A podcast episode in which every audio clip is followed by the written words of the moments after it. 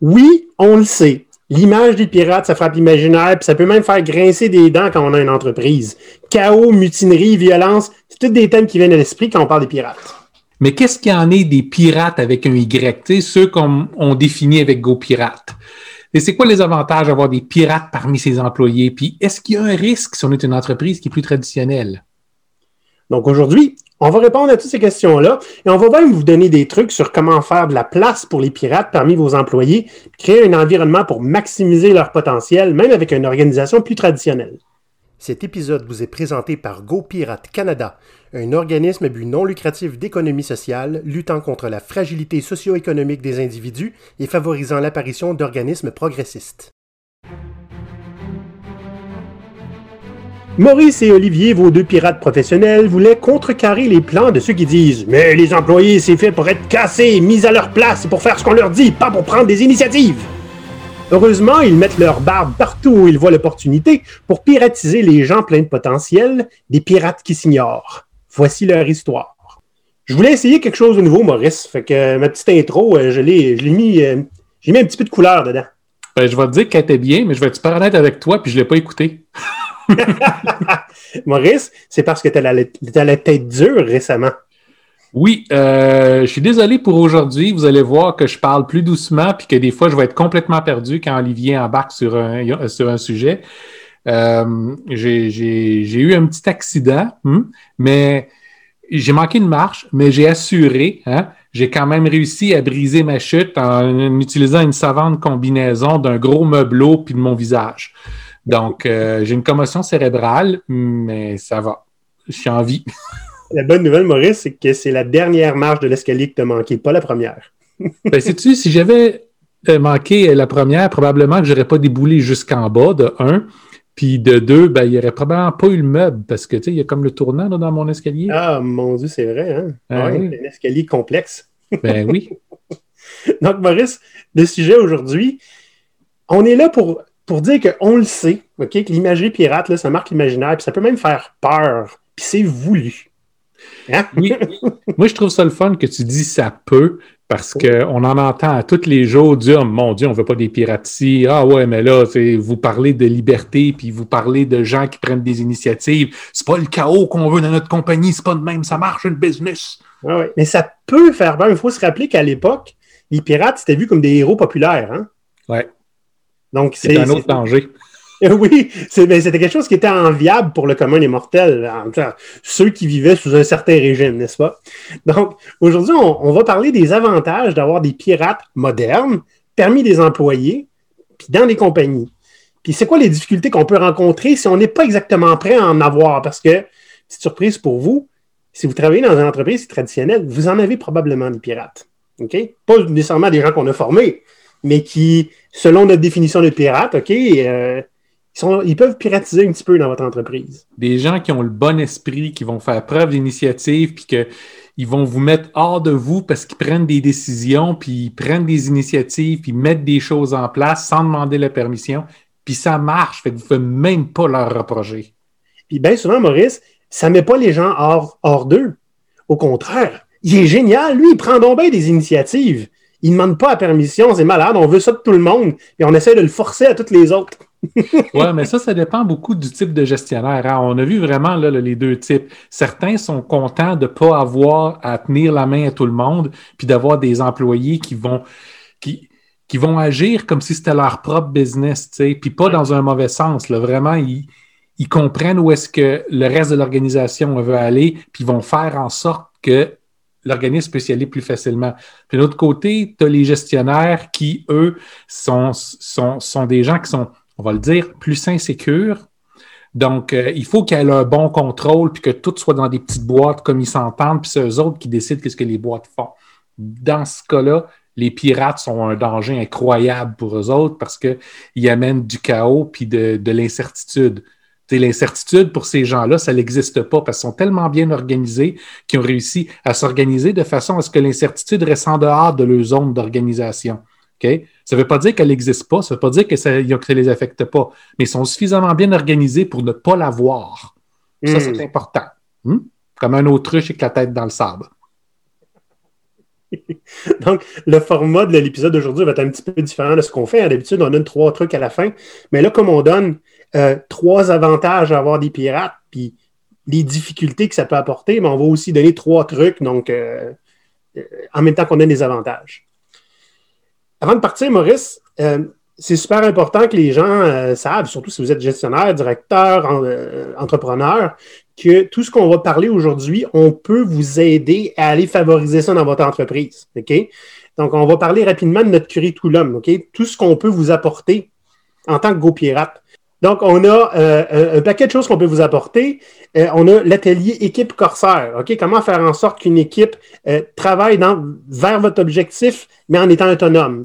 On a l'antifragilité des pirates. Comment savoir prospérer dans le chaos, pas juste survivre être meilleur.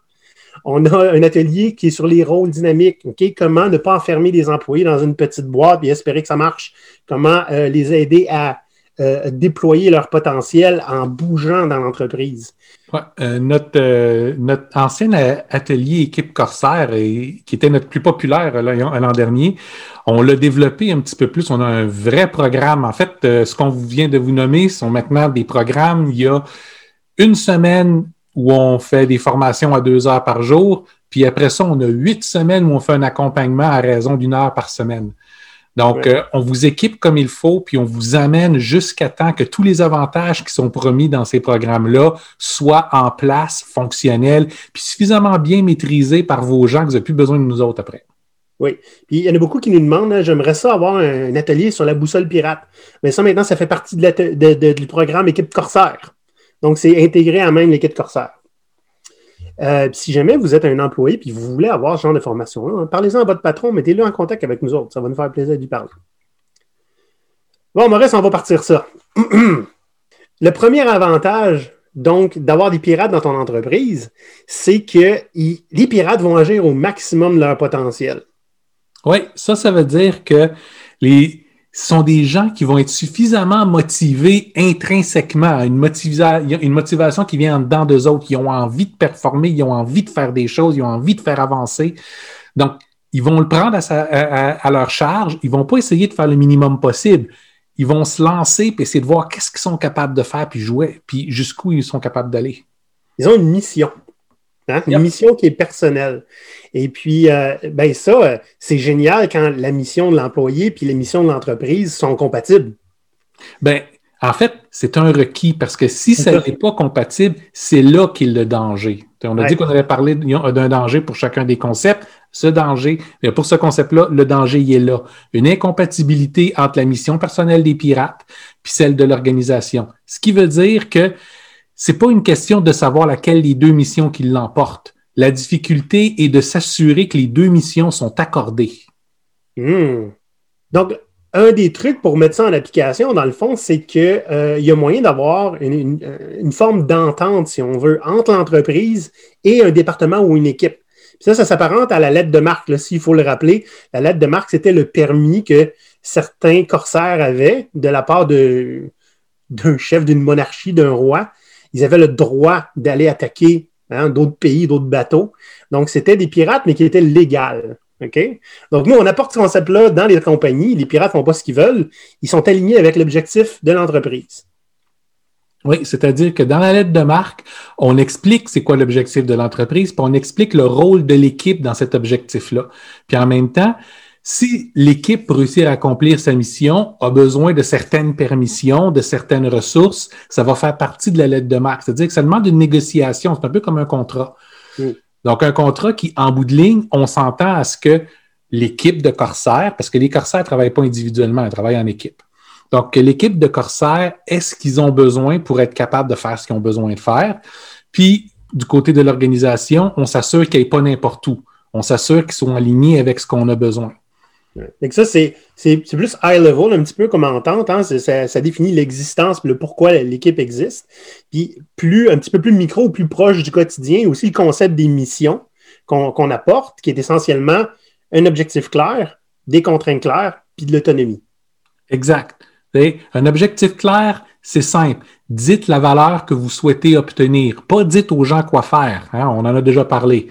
Si vous dites la valeur que vous souhaitez obtenir pour l'organisation, puis vous demandez à l'équipe, vous leur donnez la mission de trouver la meilleure façon pour, pour livrer ça, à ce moment-là, là, vous leur donnez une mission. Puis comme la lettre de marque, en fait, plus encore que la lettre de marque, c'est une négociation. L'équipe doit se poser la question de qu'est-ce qu'on a besoin pour réussir, de quelle façon on peut s'y prendre. Puis la, direction doit se poser la question de qu'est-ce que nous, on va avoir comme suivi, parce que l'idée n'est pas de faire un chèque en blanc puis de les laisser aller jusqu'à temps qu'il se passe quelque chose. Donc, établissez le genre de relation que vous voulez avoir, discutez ensemble pour le faire. C'est ça qui est important. Il ne peut pas avoir des lettres de marque ou des missions préfaites ou décidées juste par euh, le gestionnaire, par exemple. Ça doit être négocié, puis ça doit être fait par écrit. Okay? signé par tout le monde. Exact. Il faut que tout le monde soit aligné, tout le monde soit d'accord. Si vous avez l'argument de dire Hey, je les paye, ils vont faire ce que je veux, ils n'ont pas besoin d'être en ligne, ils ont juste besoin d'exécuter. À ce moment-là, si vous avez des pirates dans votre organisation, soit ils vont vous ignorer ou soit ils vont partir. Ils vont se mutiner. Ben, c'est ça. Donc, c'est toujours à votre avantage pour aller tirer le meilleur des gens. Tu sais, on parle souvent de théorie X et Y. Là. Là-dedans, la théorie X dit que les gens vont faire le minimum d'efforts possible, ne sont pas capables d'évoluer. Mais si tout ce que vous dites à vos gens, ta job, c'est juste d'exécuter ce que moi je te dis, tu les forces dans la théorie X. Mm. S'ils ne sont pas capables de s'y plier, ils vont juste aller ailleurs. Exact, exact.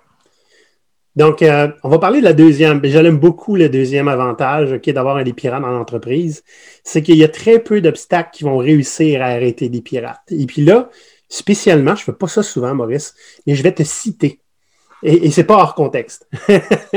Donc, c'est quelque chose que tu as dit euh, dans notre épisode, je ne sais pas quel numéro, dans notre épisode sur euh, les, l'entreprise Corsair. J'en dis bien des niaiseries dans mes ouais, ben, écoute, celle-là, c'était pas des niaiseries, puis tu vas voir pourquoi je ne prendrai pas ta voix, là, mais allons-y. Une équipe d'élite, une équipe championne qui est novatrice puis que rien ne va pouvoir arrêter, c'est une équipe que vous serez absolument incapable de contrôler. Parce que si vous essayez de la contrôler, vous êtes un élément qui tentez de l'arrêter. Puis comme on vient de dire, leur spécialité, c'est d'ignorer ça et de passer par-dessus. C'est fort. c'est fort, ça peut être épeurant tabarnouche. Mais c'est correct que ce soit épeurant. Oui. Parce que ça l'est ça peut être très dangereux si vous si, vous encadrez pas ça correctement. L'idée n'est pas de contrôler, l'idée est d'encadrer. Il y a une les différences entre les deux. si on veut avoir une abondance de contrôle, si on insiste là-dessus, on met tous les pirates à risque parce qu'on va lui donner des missions puis s'attendre à ce qu'ils puissent les réaliser, puis on va lui enlever les moyens pour le faire. Puis même si vous n'êtes pas des pirates, ce que je viens juste de dire, la plupart de vous qui nous écoutez, vous allez dire Hey, ça sonne comme ma job. Oui, ça hmm. sonne comme votre job parce qu'on voit ça partout. On n'a pas créé ce concept-là pour rien. Ouais. comment bien vivre avec des pirates qui sont impossibles à arrêter? C'est quoi tu ferais? Qu'est-ce que tu dirais à un gestionnaire? Ben, on lui dirait, ça te prend un objectif qui est clair, basé sur la valeur, plutôt que sur quelque chose de super précis nécessairement, OK? Explique qu'est-ce que tu veux obtenir, parce que tu peux être surpris de qu'est-ce qu'une équipe brillante et créative est capable de te sortir mets tes contraintes claires. Si tu as besoin qu'ils ne s'éloignent pas plus de. Sortez pas de tel budget. Vous avez tant de temps pour le faire. Euh, j'ai besoin que vous ne touchiez pas à telle, telle, telle chose. J'ai besoin que ce soit compatible avec telle, telle, telle chose. Dites-le. faut que ce soit dit. Trop souvent, ce genre de choses-là sont, sont pas dites. On planifie pour, puis quand on est rendu en train de le faire, on se fait dire Ah ben non, ça, tu peux pas toucher à ça. Ah ben non, là, on a décidé qu'on changeait ton temps, puis là, tu peux plus le faire. Bref. Puis, pour un gestionnaire, après ça, un coup que vous, avez, que vous êtes assuré que ce que vous aviez à dire, ce qui va vous rendre inconfortable, OK, les balises, vous les avez mis, laissez-les travailler. Demandez de savoir comment ça va. Demandez ce que vous pouvez faire pour faciliter leur travail, ce qu'on dit qu'un bon gestionnaire devrait faire, mais faites-leur confiance qu'ils vont être capables de vous le livrer. Peut-être dans les toutes premières fois, ben, ils vont manquer leur coup. Ça arrive une fois de temps en temps. Mais ce qui est important, c'est quand les gens apprennent à travailler de façon libre comme ça, parce que on, a tous appris à être surcontrôlés constamment. Fait qu'on a tous aussi appris à faire le minimum possible pour pas sortir des balises très, très, très restreintes qu'on a. Quand vous étendez euh, les balises, les gens doivent apprendre à s'étendre là-dedans, puis vous, vous devez apprendre à être confortable, à laisser les gens aller un peu partout. Ce qui veut dire que ce genre de projet-là que vous faites avec des balises plus larges comme ça, avec des missions, puis avec des pirates qui sont un peu chaotiques, plus chaotiques que qu'est-ce qu'un employé normalement va l'être, c'est quand vous planifiez vos projets, vous planifiez étape 1, étape 2, étape 3, étape 4. C'est comme si c'était très, très, très linéaire. Mais la créativité, c'est pas linéaire. La créativité va demander ce que vos gens au départ vont faire plein de petites expériences, essayer un paquet d'affaires, puis la moitié va juste exploser dans le visage. Ce qui est important, c'est de les aider à s'assurer que chacune de ces expériences-là soit aussi minimale que possible. Puis quand ils vont avoir mille doigts sur où c'est ça que ça prend, vous allez voir votre projet entier se mettre en place extrêmement rapidement parce qu'ils vont savoir non seulement ce qu'il faut faire, mais ils vont savoir ce qu'il ne faut pas faire parce qu'ils l'ont déjà essayé. Oui, ils l'ont essayé avec le moins de risque possible. Exact. Donc, le début de ce genre de projet-là est toujours beaucoup plus chaotique, mais la fin est terriblement bien organisée, puis se fait rapidement. Il ne respectera pas votre échéancier, ça, ça c'est sûr. Mettez votre date butoir, mettez des éléments, ah, j'ai besoin de voir quelque chose à tel temps, ou j'ai besoin que vous me persuadiez de vous laisser votre licence à travailler à toutes les semaines ou toutes les deux semaines, genre. Assurez-vous que vos gens vont euh, être en mesure de, de, de prouver qu'ils méritent votre confiance. Ça ne veut pas dire être faire tout parfait. Ça veut juste dire regarde où est-ce qu'on est rendu, qu'est-ce que tu en penses? La conversation doit continuer tout le temps. Puis ça, c'est un des dangers qu'on va voir avec des gens qui n'ont rien qui peuvent arrêter. Des fois, avoir ces conversations-là avec le gestionnaire, c'est vu comme un agacement. Mais quand le gestionnaire est participatif là-dedans, il peut quand même exiger que la conversation elle ait lieu. Parce qu'en quelque part, dans la plupart des organisations qui sont plus traditionnelles, c'est sa tête à lui qui est sur le bûcher. Oui. Donc, il fait partie de l'équipe, veut, veut pas avec ça. Oui, clairement. J'aimerais apporter un point aussi. Ça fait deux, euh, deux trucs qu'on parle d'objectifs clairs. Euh, l'importance de la clarté. OK? J'ai déjà entendu une maxime ou une expression qui disait euh, Clarity is caring. OK? le manque de clarté, c'est souvent un des plus gros problèmes dans les entreprises. On ne sait pas exactement pourquoi on fait ce qu'on fait. Comment tu veux te diriger avec quoi que ce soit là-dedans? C'est-à-dire que, on parle d'autonomie, souvent on s'attend à ce que les employés soient minimalement autonomes. Mais si ça pas où ils s'en vont, comment ils peuvent être autonomes?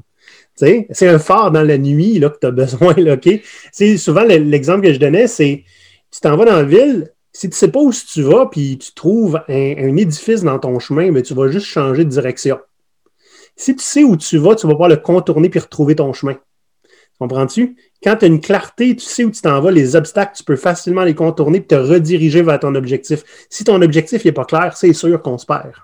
Puis le manque de clarté, il faut comprendre que ça ne vient pas juste d'un niveau. Hein. Souvent, euh, on va reprocher à des employés, ben, vous n'avez juste pas compris qu'est-ce que j'ai demandé. Oui, mais toi, en tant que gestionnaire, as-tu compris qu'est-ce que tu as demandé? Parce que souvent, le gestionnaire va juste répéter l'ordre qu'il a reçu d'en haut, puis il ne l'a pas challengé. Fait qu'il ne comprend pas l'ordre qu'il a reçu. Tout ce qu'il sait, c'est que c'est ça qu'il faut qu'il soit livré. Il ne sait pas le pourquoi. C'est ça. pourquoi c'est super important de communiquer. Là. Ben oui. Puis dans une organisation qui est plus traditionnelle, on ne se mentira pas que ce soit explicite ou pas, elles sont dirigées par la peur. Par la peur de ne pas avoir l'air suffisamment compétent pour le salaire que tu reçois, par la peur de partir puis de poser des questions, ben de challenger ton, ton propre gestionnaire. Si tu ne sais pas pourquoi tu demandes quelque chose, demande-le pas. Ou retourne-toi puis demande à celui qui te l'a demandé pourquoi. Vous allez vous rendre compte en faisant ça le, nombre d'employés qu'on a rencontrés, d'abord avec les employés qui disent Je ne comprends pas pourquoi je fais le travail que je fais, mon gestionnaire, il ne veut pas me répondre. Il me dit que c'est évident, ou il me dit que je suis épais, ou il dit que je ne devrais pas me poser ce genre de questions-là, puis juste faire ce qu'il me demande. Mais ça, c'est parce que votre gestionnaire ne comprend pas pourquoi il vous l'a demandé. Ben, on ne paye pas pour poser des questions, on te paye pour exécuter. c'est ça. Ben, aidez-le, lui, à poser les questions à son patron, à lui. Puis vous allez vous apercevoir que peut-être que le patron de votre patron, ben, il ne sait pas plus parce que lui aussi, il exécute des ordres. Hmm. Ça, c'est un problème qui est, qui est fondamental dans la majeure partie des organisations. Tu on a remonté avec certains groupes pourquoi est-ce que certaines euh, features pour un logiciel étaient mis en place qui étaient, allaient coûter super cher, personne ne voyait la valeur pour, mais il fallait le faire? Mm. En remontant la chaîne comme ça, on s'est aperçu que c'est parce qu'un assistant à quelqu'un au marketing avait pensé que ça pourrait être une bonne idée, puis il l'avait dit dans une réunion, quelqu'un l'a pris en note, mais il n'a pas pris en note qui est-ce qu'il avait demandé ou le pourquoi, puis c'est devenu après ça pratiquement l'ordre prioritaire mm. pour tout le monde. Et souvent, ça va avoir l'effet contraire parce qu'on n'a pas compris pourquoi il fallait le faire. Tu sais. Ben. c'est ça. on va passer au, euh, on va passer au, troisième avantage d'avoir des pirates, puis j'aime bien comment on l'a formulé. C'est que les pirates, c'est comme le bon rhum, ça se bonifie avec le temps. Donc, à, force de sortir de leur zone de confort, hein, tu finis par, tu l'agrandis à chaque fois. Euh, tu apportes de plus en plus de valeur parce que tu diversifies à peu près tout ton, ton portfolio de compétences.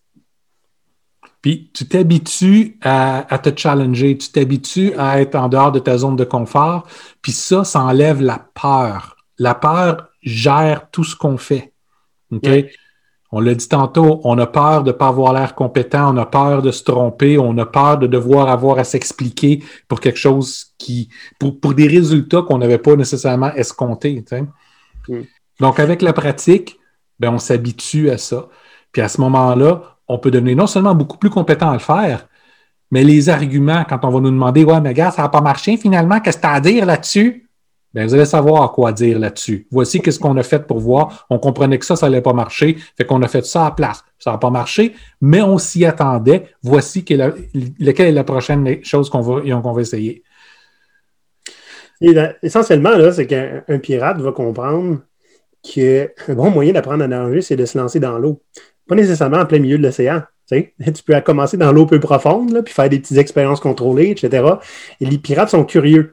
Puis ils vont aller essayer des affaires. On m'a déjà me demandé à un moment donné euh, Voyons, Olivier, euh, comment tu as fait pour, pour avoir cette mentalité-là d'essayer des affaires que tu n'as jamais faites? Bien, à force de le faire, je me suis rendu compte que ça faisait pas mal. C'est un, un CEO qui m'a demandé ça. Puis ça, c'est vrai parce que tu t'es fait demander ça fort probablement au moment où tu étais, toi-même gestionnaire? Oui, bien, je t'allais demander, écoute, euh, je peux-tu t'aider avec quelque chose que je ne connais pas? Tu sais, ça, c'est quelque chose qu'on n'aborde pas assez souvent dans notre podcast. Ce sont les gestionnaires corsaires. Parce qu'il y en a. Il y en a même beaucoup. Mhm. Des gestionnaires qui sont prêts à essayer quelque chose, qui vont être prêts à faire confiance à leur équipe, qui vont être prêts à envoyer leur équipe dans des eaux dans lesquelles ils n'ont jamais été. Puis des fois, même, c'est l'équipe qui va être un peu plus frileuse parce qu'ils sont habitués à se faire reprocher quand les choses ne fonctionnent pas. Et c'est là, après ça, la puissance de dire regardez, si ça ne marche pas, on n'est pas fou, on va arrêter, puis ce sera de ma faute. Il faudrait qu'on fasse un épisode sur les gestionnaires corsaires parce que ce sont ben des. On va dire, ce sont des héros qu'on ne chante pas assez. Puis ça, des ah. gestionnaires euh, corsaires, on en a rencontré plusieurs dans notre carrière. Hein. On a rencontré certains gestionnaires qui le sont devenus parce qu'ils se sont dit, regarde, j'ai tellement de travail à faire, moi, gérer le monde, j'ai pas le temps pour ça, puis gérer ce qu'ils font non plus. Je vais avoir du monde compétent qui savent qu'est-ce qu'ils font, puis qui y a et qui me donne ce que j'ai, ce que j'ai besoin d'avoir, pas nécessairement ce que j'ai, ce que je sais qu'il faut que je leur demande. Oui, est-ce que j'ai les réflexes de leur demander? Hein? C'est ça. Euh, bon, Maintenant, avoir des pirates qui, se bonifient avec le temps, ça peut être difficile. Dans le sens que si l'entreprise a peur de voir ces pirates conquérir davantage de territoire, c'est-à-dire sortir de leur zone de confort et aller dans une zone où ce on n'aimerait peut-être pas nécessairement qu'ils aillent jouer. Euh, ça, va être ça va être tentant de limiter l'impact des pirates. Ça, c'est la grosse, grosse erreur qu'il ne faut pas faire parce que les pirates, ils carburent à l'impact. Oui, il faut que leur impact soit là. Vous êtes capable de, euh, comme on a dit, d'encadrer ce qu'ils font pour éviter qu'ils aient joué trop loin. Mais une chose que vous n'arriverez pas à faire, OK? On vous avertit direct là, là. Quand vous allez avoir des équipes de pirates ou des équipes de corsaires qui sont efficaces, qui amènent les résultats, puis pour qui les gens vont avoir tendance à faire des entorses au processus et à la bureaucratie, juste mm-hmm. parce qu'ils se rendent compte que quand ils leur laissent faire pas mal ce qu'ils veulent, et tout le monde est content. Mais vous allez avoir d'autres groupes autour qui vont vouloir commencer à faire ça aussi. Fait que la piraterie ou la corsaillerie, hmm, ça se propage dans une organisation. Oui, c'est viral. C'est viral. Donc, attendez-vous à ça. Quand vous commencez à le faire à une place, ça va vouloir se partager ailleurs. Puis quand vous allez dire non, parce qu'il y en a plein qui l'ont fait, ben vous allez avoir des gens qui vont être désespérés puis qui vont juste s'en aller. Ah oui, absolument. Puis tu sais, euh, essayez de contrôler des pirates qui sont performants. Et contrôler, je ne veux pas dire leur dire quoi faire. Hein. Des fois, c'est juste comme, mais je veux juste tout savoir sur ce que vous faites tout le temps. OK? C'est aussi leur mettre des bâtons dans les roues, là, comme on dit plus tôt. C'est-à-dire qu'il ne voit, pas de, il voit aucune valeur à faire ça. En fait, ça nous ralentit. Puis, une, une analogie que tu avais dit quand on préparait l'épisode, c'était, tu sais, quand tu as des pirates, tu essaies de faire ça, là. C'est comme commander le meilleur repas du monde, passer 45 minutes à essayer de prendre une photo pour Instagram, là, puis après ça, trouver que c'est dégueulasse parce que quand tu le manges, c'est froid. c'est comment, comment euh, ruiner un petit peu quelque chose qui est magnifique. Ouais. Ça, on le voit. rentrer dans un processus de force. Ça, on le voit souvent.